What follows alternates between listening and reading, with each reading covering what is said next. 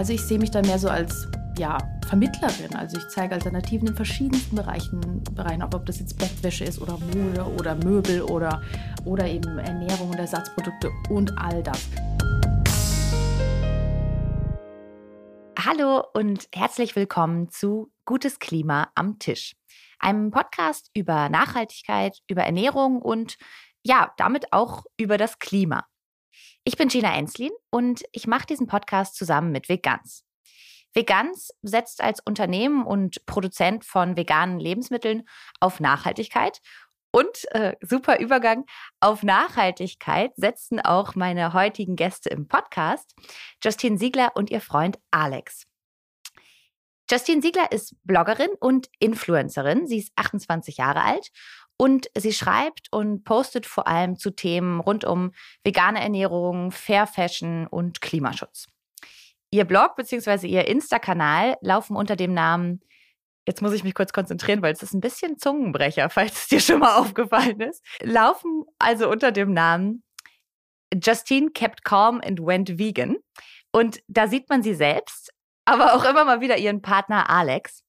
Beide leben seit ein paar Jahren vegan und ich freue mich sehr, dass ihr heute bei mir im Podcast zu Gast seid. Danke, Gina. Wir freuen uns riesig, da zu sein. Hallo. Hallo.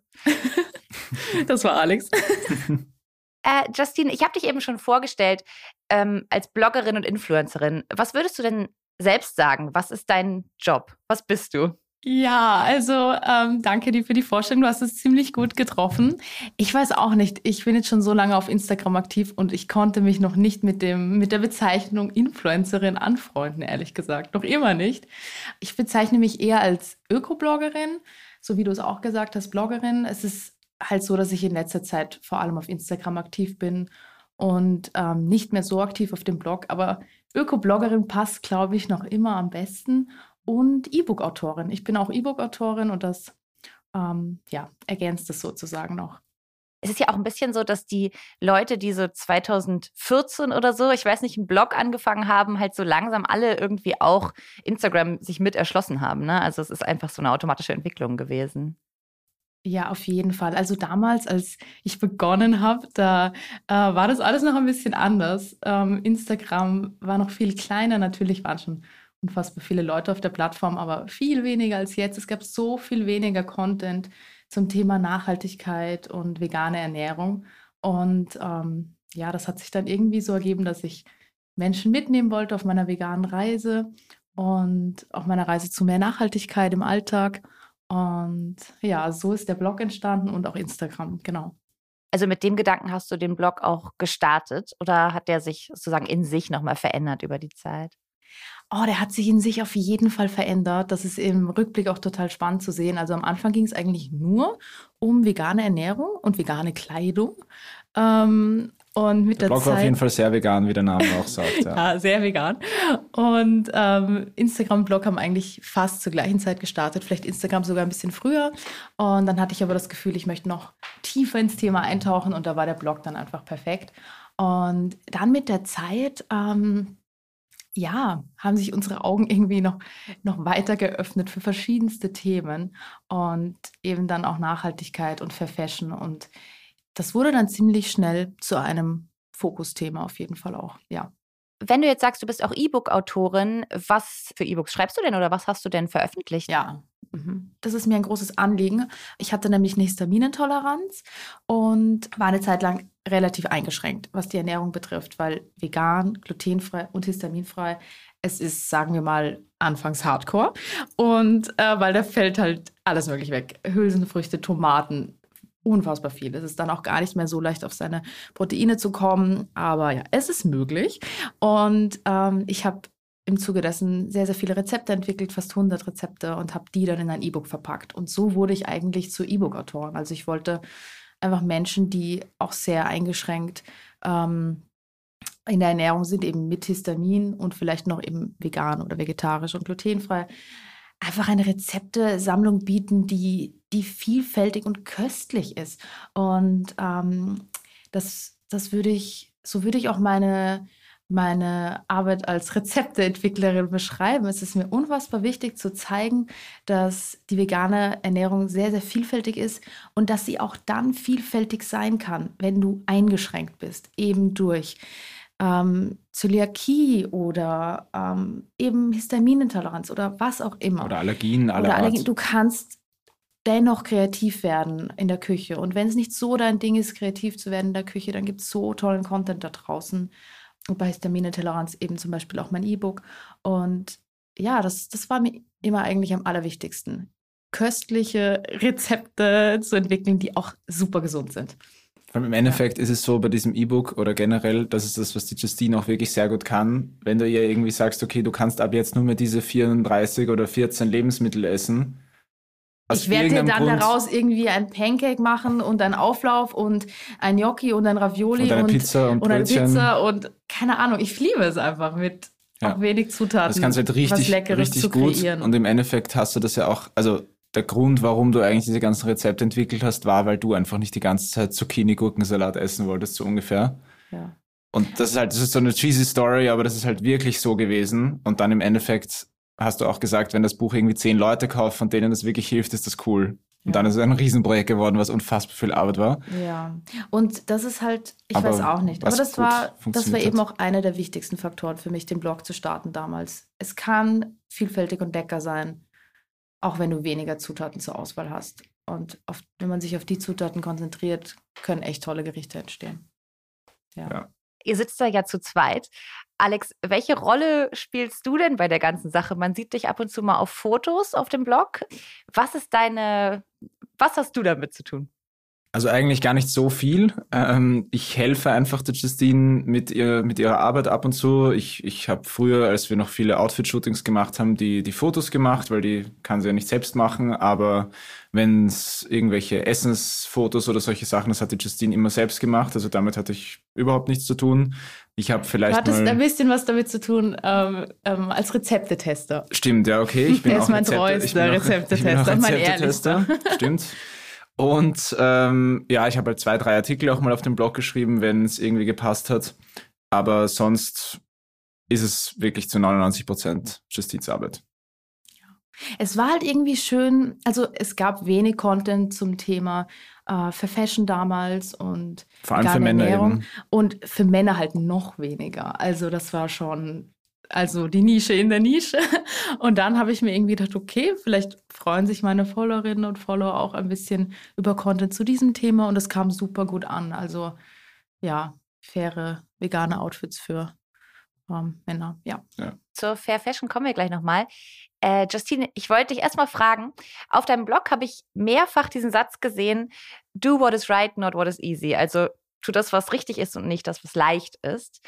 Was bedeutet das für dich genau? Warum ist dir dieser Satz so wichtig und äh, woran orientierst du dich vielleicht auch? Ähm, also ich muss sagen, da hast du schon ziemlich tief gegraben. Das ist sicher schon ein paar Jahre her.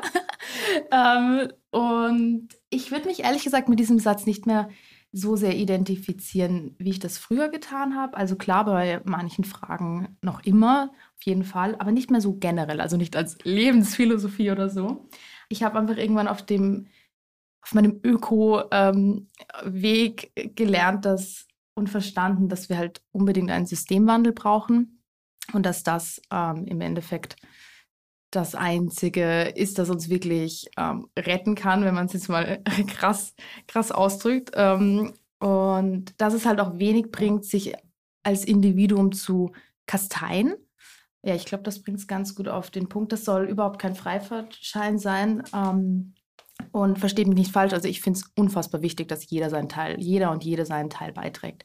Auf jeden Fall. Also, und natürlich auch vor allem den, für den Systemwandel einsteht.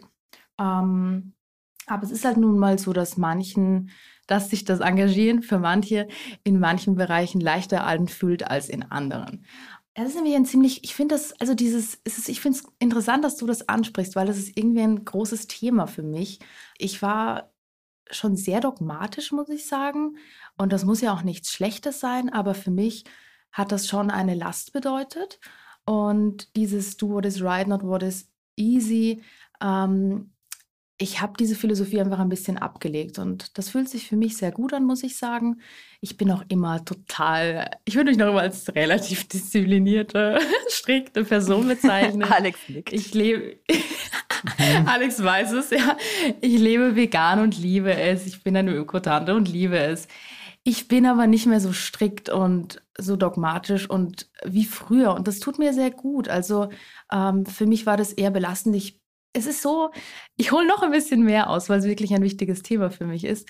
Wenn man eine Person ist, die über die Klimakrise spricht, über Nachhaltigkeit im Alltag, über vegane Ernährung und Verfashion, dann wird man schnell verurteilt und wirklich ziemlich genau beäugt. Und jede kleine Sache, die ein Fehler, ich sage das jetzt mit Anführungszeichen, ist, ähm, wird wirklich teilweise sehr hart verurteilt. Und ich habe dann auch irgendwann begonnen, mich sehr doll zu verurteilen für die Dinge, die ich, die nicht so öko sind in meinem Leben. Und ich musste dann auch wirklich erst lernen, dass ich auch öko sein kann, wenn ich nicht perfekt öko bin. Und das kommuniziere ich auch immer und immer mehr ähm, auf Instagram und damals dann auch auf dem Blog. Und ich habe vor allem auch gelernt, dass manche Dinge richtig und leicht sein können. Es kann leicht sein, auf Ökostrom umzustellen. Es kann leicht sein, eine, eine pflanzenbasierte Ernährung in den Alltag zu integrieren. Es kann schön und leicht sein, die Freunde zusammenzutrommeln und auf eine Demo zu gehen oder Petitionen zu unterschreiben. Es muss nicht alles schwierig sein, was gut ist und was dem Planeten hilft. Und das ist etwas, was ich wirklich erst in den letzten Jahren so richtig auch verstanden habe, natürlich mir hat das nachhaltige Leben vorher auch viel Freude gemacht. Nur jetzt ist es für mich einfach, ja. Es wird halt deutlich einfacher, wenn man ja. sich nicht zu viele Regeln macht. Und ich glaube, für viele Leute wäre es wesentlich einfacher, irgendwo zu beginnen, anstatt sozusagen sich ein Label aufdrücken zu müssen und dann alle Regeln plötzlich einhalten zu müssen. Dann fängt man lieber gleich gar nicht an. Genau, das macht vielen sehr viel Druck und Angst. Und dann, ja, haben sie vielleicht Angst, verurteilt zu werden oder haben Angst, es nicht perfekt zu machen. Und ich kenne diese Gefühle und dann macht man lieber gar nichts. Und das ist so schade, weil es ist so, so wichtig, dass, dass wir uns einsetzen für den Systemwandel und ja, aufklären über die Klimakrise und dazulernen und unseren Alltag verändern. Und das aber eben tun, ohne uns zu viel Stress und Druck zu machen, weil uns das im Endeffekt mehr hemmt als weiterbringt. Davon bin ich ganz fest überzeugt. Also wäre es heute vielleicht eher so ein bisschen so, fang mit dem an, was easy ist und dann guck mal, wie du weiterkommst. So. Ja, ich habe das Gefühl, dass oftmals auch die Sachen, die besonders viel bringen, gar nicht so aufwendig sein müssen. Also es bringt zum Beispiel unfassbar viel eben sich mehr, also eher pflanzlich zu ernähren oder auf Ökostrom umzustellen. Aber wenn wir jetzt trotzdem mal ähm, auf dein äh, Instagram zum Beispiel gucken, dann sieht es ja auch alles relativ, äh, relativ. Das sieht sehr schön und irgendwie auch leicht aus und so. Es macht alles Spaß und es gibt einen tollen Ersatz für die meisten Produkte, die einem vielleicht fehlen könnten. Was sind denn so Punkte, wo du dich einschränkst, wo es dir vielleicht auch nicht leicht fällt? Also das ist auf jeden Fall das Reisen. Ich bin schon sehr lange nicht mehr geflogen und da, also da habe ich mich tatsächlich ein bisschen eingeschränkt gefühlt. Sonst fühle ich mich mit meinem Ökoleben, das nicht perfekt ist, aber das ein Ökoleben ist, äh, kaum eingeschränkt. Also ich habe selten das Gefühl. Ich fühle mich vor allem gut damit. Aber das Reisen ist so ein Thema, da habe ich schon hin und wieder gedacht, okay, ja, ich würde jetzt auch gerne in ein Flugzeug steigen. Aber ich fühle mich nicht wohl damit. Und ja, jetzt bin ich jahrelang nicht geflogen und dieses Jahr werde ich tatsächlich zum ersten Mal wieder fliegen und ich habe noch gemischte Gefühle deshalb. Also ich fühle mich nicht wohl damit, aber ich freue mich, freue mich gleichzeitig auch, dass ich das tue und ähm, ja, das ist auf jeden Fall etwas, wo ich mich sehr eingeschränkt habe, wo ich mich auch weiterhin einschränken werde. Ich finde es nicht okay, einmal im Monat wohin zu fliegen für ein Wochenende oder so. Das ist einfach, das finde ich heftig. Aber nur ich, das ist nur meine persönliche Meinung. Ich würde das nicht machen. Aber ab und an mal fliegen, ja, sicher nicht ideal. Und trotzdem werde ich es werde ich ab und zu tun, ja. Ähm, Du hast jetzt schon ein paar Mal gesagt, dass du so eine Ökotante bist und ein Ökoleben hast. Woran äh, machst du das sonst noch fest, außer vegane Ernährung? Also wenn du mir jetzt so im, äh, im ICE gegenüber sitzen würdest, woran würde ich erkennen, dass du eine Ökotante bist? Oha, das ist eine gute Frage. Also du würdest es wahrscheinlich daran erkennen, dass ich ähm, ja eine eine Edelstahl-Trinkflasche dabei habe und äh, Essen in einer Box, das ich mir selbst gemacht habe. Mitgebracht Besteck. mitgebracht, mitgebrachtes Besteck, wobei vielleicht habe ich das Besteck vergessen und muss mir ein Plastikbesteck holen. Ähm, aber nein, meistens habe ich es dabei. Also daran könntest du es erkennen. Ähm, oder ja, ich meine, wenn man mein Leben unabhängig von der Zugreise betrachtet, ähm, wir gehen zum, zum Bauernmarkt und unterstützen Bio-Kleinbauern und Bäuerinnen aus der Umgebung und genießen das sehr. Das machen wir immer samstags. Ähm, unverpacktes Gemüse und Obst einzukaufen ähm, aus der Region finden wir, finden wir super. Ähm, und ja, man würde es daran erkennen, dass wir Ökostrom beziehen, dass wir nachhaltige Putzmittel verwenden, ähm, ja, das Nicht schlussendlich halt trotzdem auch wieder bei der Ernährung, dass wir halt vegan essen. Eh, klar. Aber unabhängig davon gibt es schon auch einige, ähm, ja. Wir kaufen viel Secondhand. Wir kaufen kaum neue Kleidung und wenn, dann kaufen wir halt nur faire Kleidung. Wenn wir, also wenn man unsere Wohnung anschaut, ähm, würde man es vielleicht nicht direkt erkennen, aber unsere Möbel sind halt zum Großteil uralt oder Secondhand oder fair oder selbst gebaut. Ähm, ja, also wenn man, man würde es schon erkennen auf jeden Fall. Aber vielleicht nicht auf den ersten Blick, weil wir sind jetzt nicht so in ein. Ich habe das Gefühl, dass noch immer viele Menschen glauben, dass man ja einen, eine Ökoperson an der Kleidung erkennt, als wäre sie in einen, keine Ahnung, in einen, einen Sack gehüllt. das ist schon, ich habe wirklich das Gefühl, dass es noch immer so, ja, dass es noch immer der Fall ist. Aber an meiner Kleidung würdest du es wahrscheinlich nicht erkennen. Ja, die ist normal. In Anführungszeichen. Das ist komplett normal und Fair Fashion und nachhaltige Mode. Ja, muss kein Sack sein. Das ist eigentlich der perfekte Übergang, nämlich zum Thema Mode. Das ist ja auch auf deinem Blog beziehungsweise auf Insta ein großes Thema für dich. Und du zeigst ganz viel Fair Fashion, nachhaltig produzierte Mode. Und ich finde, bei diesem ganzen Thema Fair Fashion, das wird dir jetzt auch nicht zum ersten Mal begegnen, diese Frage, gibt es ja immer wie so eine kleine Reibung, weil Mode und sozusagen da drin steckt ja immer auch Trend und das regt irgendwie trotzdem, also eigentlich grundsätzlich Überkonsum an und geht, ja, ja. also geht immer in eine mhm. Richtung, die eigentlich über den Bedarf hinausgeht. Und gleichzeitig ist faire Mode ja auch gar nicht für alle Menschen zugänglich, einfach schon, weil sie sehr viel teurer ist. Ich finde, das ist einfach so ein Komplex oder so ein Knäuel, wo man, wo es mir schwerfällt, direkt zu sagen, ah, okay, Fair Fashion löst jetzt die Probleme und Fair Fashion zu promoten ist auch super cool. Wie stehst du denn dazu? Ja, also super gute Frage natürlich. Also ich sehe mich als Person, die einfach Alternativen aufzeigt. Wenn man eine Hose sucht, dann ja, würde ich als Ökoversion empfehlen, hey, schau mal Secondhand, ob du die Hose findest. Da kannst du sie auch sehr günstig finden. Oder schau diese, diese, diese oder diese für Fashion Label an. Da gibt es Jeanshosen beispielsweise, die eine tolle Qualität haben, mit der ich sehr zufrieden bin und die eben nachhaltig und fair produzieren. Also ich sehe mich da mehr so als ja, Vermittlerin. Also ich zeige Alternativen in verschiedensten Bereichen, Bereichen ob, das jetzt Bettwäsche ist oder Mode oder Möbel oder, oder eben Ernährung und Ersatzprodukte und all das. Und ähm, das betone ich, glaube ich, das ist so der, mein häufigster Disclaimer. Ich will dich damit nicht zum Konsum anregen. Ähm, falls du etwas brauchst und das gerade suchst, dann super. Ansonsten ignoriere das einfach. Aber ja, für Fashion ist für viele nicht leistbar. Ähm, für Fashion sollte kein Privileg sein. Da sind wir wieder beim Systemwandel. Für Fashion sollte ein Normalzustand sein und für alle leistbar. Und gleichzeitig müssen wir einfach mit mit allem, was wir, also mit vielem, was wir konsumieren, ob das jetzt Kleidung ist oder, oder Möbel, wieder hin zu dieser Wertschätzung, die vor einigen Jahrzehnten noch üblicher war. Also 50 neue Kleidungsstücke pro Jahr, die im Durchschnitt gekauft werden. Wir brauchen das nicht. Viel wichtiger ist es, dass die Sachen lange halten und dass wir eben nicht dem, jedem Trend nachjagen und die Sachen lange benutzen. Und das ist, glaube ich, ganz, ganz wichtig, dass wir wieder zurückfinden zu dieser Wertschätzung und zu diesem wirklich bewussten Konsum.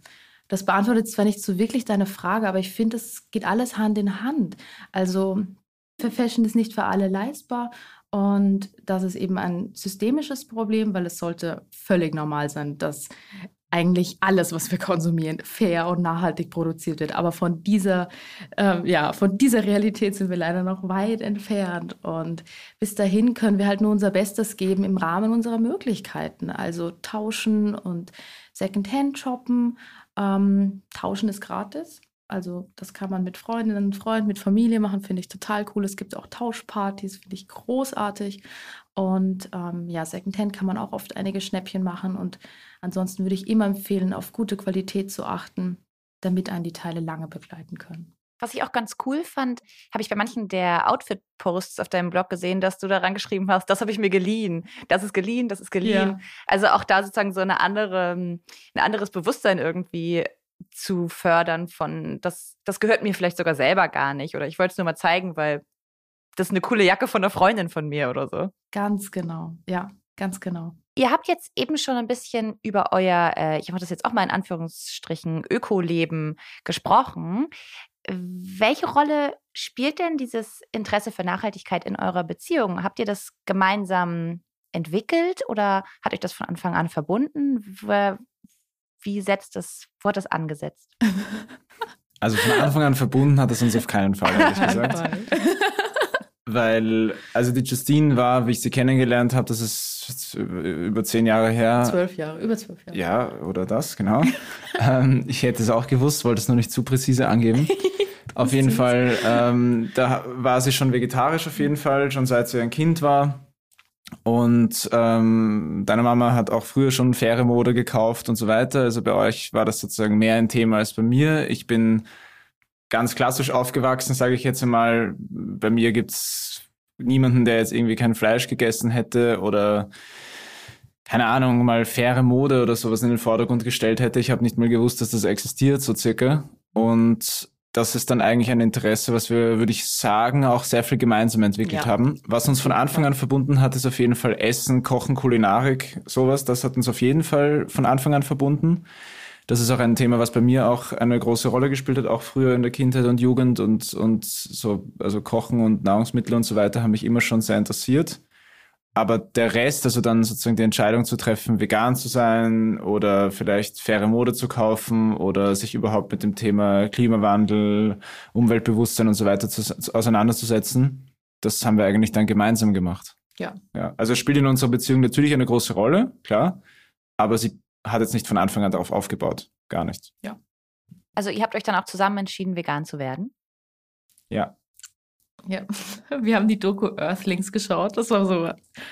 Geschaut ist gut, wir haben die letzte halbe Stunde nicht geschaut. Wir haben es nicht mal ganz zu Ende geschaut, ja. ja. Und dann haben, wurden wir vegan, ja.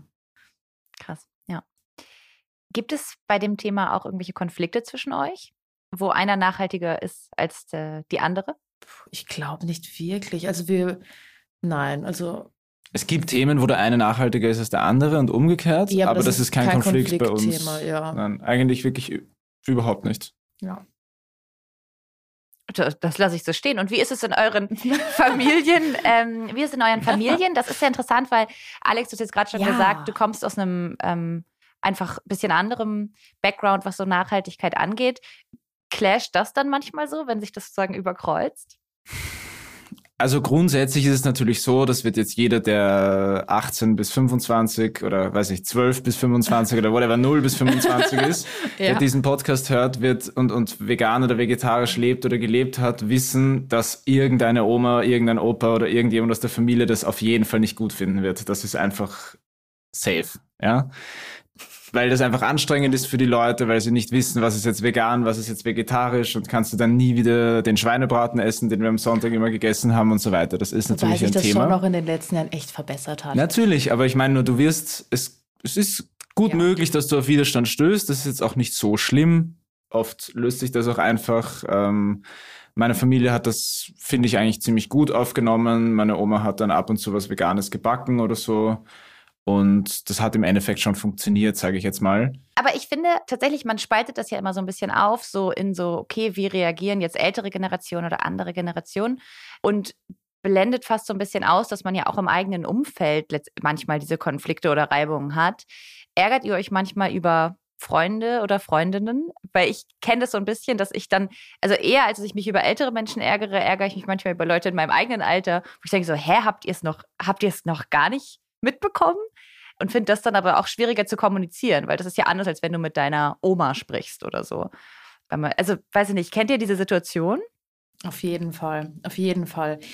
Ich, ja, ich wurde dann schon manchmal irgendwie wütend in manchen Situationen, aber im Endeffekt habe ich das losgelassen, kann man so sagen. Ich versuche einfach weiter Freude zu haben an meinem Leben. Ähm, wenn ich nach Tipps gefragt werde, gebe ich super gerne Tipps ähm, und freue mich darüber. Und ja, vielleicht macht man hier und da mal eine Anmerkung, aber alles einfach freundlich und liebevoll und ja, nicht verurteilend auf jeden Fall. Weil ich denke mir, es ist nicht meine Aufgabe, diese Person zu einer nachhaltigen Person zu machen. Das, das ist nicht meine Aufgabe und ich will auch nicht ja jetzt nur darüber diskutieren, wie unnachhaltig das Leben dieser Person ist, wenn wir uns sehen. Das macht irgendwie keinen Sinn. Ich liebe die Person für die Person, die sie eben ist und ähm, ich muss nicht einverstanden sein mit allem, was sie äh, tut oder nicht tut und, und muss es auch nicht thematisieren. Das heißt, ich habe da so ein bisschen Abstand gewonnen, oder? Kann man das so sagen? Ich bin auf jeden Fall auf jeden Fall entspannter. das auf jeden Fall. Das ist vielleicht auch den ökologischeren Freundeskreis. Also bei mir, bei mir ist es schon so, dass ich, also ich bin der einzige Veganer in meinem Freundeskreis, ja, okay. auf jeden Fall. In deinem Freundeskreis von früher sozusagen. Ja, also neue halt, Freunde sind schon noch ein bisschen. Ja, okay, aber wie gesagt, die meisten Leute, mit denen ich viel Zeit verbringe, essen Fleisch und Fisch und trinken Milch und, und kaufen ja, auch mal bei Zara ein und so weiter. Ja. Ähm, das ist für mich jetzt nicht primär ein Problem, es gab schon oft Situationen, wo ich mir gedacht habe, okay, ich bestelle jetzt was Veganes zu essen, so warum müssen wir jetzt darüber reden, dass ich was Veganes zu essen bestelle? Lass uns doch mal darüber reden, warum du nichts Veganes zu essen bestellst, wäre irgendwie wichtiger. Oder halt gar nicht einfach. Ja. Aber im Endeffekt, ich bin überhaupt nicht, also wir sind beide nicht so, dass wir jetzt ähm, ein Problem hätten, in einem Restaurant essen zu gehen, wo auch Fleisch serviert wird oder sowas. Das haben wir schon tausendmal gemacht und das stört uns auch nicht. Ich glaube, es ist ganz wichtig, dass man einfach sein Ding macht, was für einen selbst wichtig ist und dass man da dahinter stehen kann. Genauso wie wenn man vielleicht mal etwas nicht einhält oder sagt, komm, ich esse jetzt einfach irgendwas, was, keine Ahnung, wo Käse drinnen ist, weil ich jetzt gerade will oder weil meine Oma gerade irgendwas gemacht hat und ich will jetzt nicht sagen, ich esse das nicht oder so. Das ist auch vollkommen in Ordnung. Ich glaube, aus der ganzen Diskussion muss der Druck auch raus. Ähm, das wird allen helfen.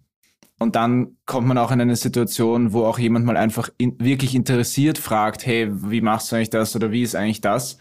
Und was sich dann schon ergeben hat in den letzten Jahren, weil die allgemeine Awareness einfach gestiegen ist, ist, dass ich viele Leute kenne, die auch überhaupt nicht sozusagen veranlagt sind, jetzt die Profi-Veganer zu werden, trotzdem einen veganen Tag in der Woche machen oder nur dreimal die Woche Fleisch essen oder solche Dinge tun oder in der Fastenzeit oder was auch immer, egal ob es jetzt urreligiös sind oder nicht, halt einfach, weil es halt so ein Ding ist, was es halt einmal im Jahr gibt, halt keinen Zucker und kein Fleisch und kein Milch und so weiter essen und trinken.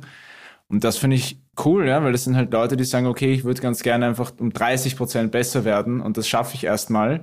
Also ganz ehrlich, besser als null. Also viel besser als null. Wenn das alle machen würden, wäre das echt top. Und ich finde, dafür muss der Diskurs einfach offen sein. Ja. Voll. Ja. Dann mache ich jetzt noch mal einen großen Bogen. Ähm, wir haben äh, jetzt schon darüber gesprochen, äh, über die, den Systemwandel, den es eigentlich braucht und dass es eigentlich viel grundlegendere Veränderungen braucht. Wie blickt ihr denn in die Zukunft so insgesamt? Sagen wir mal so, wenn ihr euch jetzt so vorstellt, ihr werdet in 20 Jahren wieder abgesetzt, fällt es euch da leicht optimistisch zu sein? Das hängt fast von der Tagesverfassung ab, muss ich sagen. An manchen Tagen bin ich sehr hoffnungsvoll und an anderen Tagen denke ich mir einfach nur, oh mein Gott, wir werden alle aussterben. Ja, wenn man realistisch in die Zukunft schaut, sieht es mit der aktuellen Faktenlage sehr düster aus. Das wissen wir. Und trotzdem sind wir als Menschen oft so konzipiert, dass wir dennoch Hoffnung haben und kämpfen. Und das ist ja auch das, was uns am Leben hält. Und das ist auch das, was uns am Ende noch retten kann und womit wir das am Ende noch drehen können. Deshalb, ja, ich sehe die Sache realistisch und auch hoffnungsvoll. Alex, wie ist es bei dir? Also sagen wir mal so, ich denke mir, man könnte das auf jeden Fall schaffen. Ich mache mir weniger Sorgen um den Planeten als um die Menschheit, weil ich glaube, wir reden da auch sehr auch viel auch oft darüber, einfach die Menschheit zu retten. Ja, der Planet wird so und so irgendwie überstehen, sag ich mal, und sich vielleicht revitalisieren können. Ja, wir reden oft, du meintest, wir reden oft darüber, den Planeten zu retten. Aber wir, ja, aber die, also ich meine, die Diskussion, die wir Ja. alle führen, dreht sich um die Rettung der Menschheit eigentlich. Ja, genau. Und es wird halt oft vom Planeten gesprochen, das ist auch gut, weil der ist auch teilweise sympathischer als die Menschheit.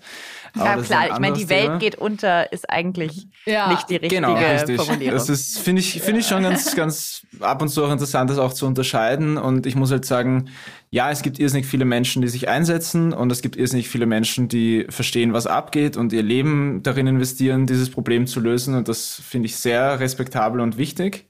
Auf der anderen Seite gibt es aber auch sehr mächtige Menschen, die einfach sichtlich überhaupt nicht kapiert haben, was bis jetzt eigentlich passiert Oder ist oder was passieren ist. muss, oder es ist ihnen einfach egal. Beides finde ich ist ähnlich schlimm. Und ähm, ich muss ganz ehrlich sagen, Fakt ist, dass wenn wir so weitermachen wie bisher, dass das kein gutes Ende nehmen wird. Und ich glaube, das muss einem einfach wirklich mal klar werden.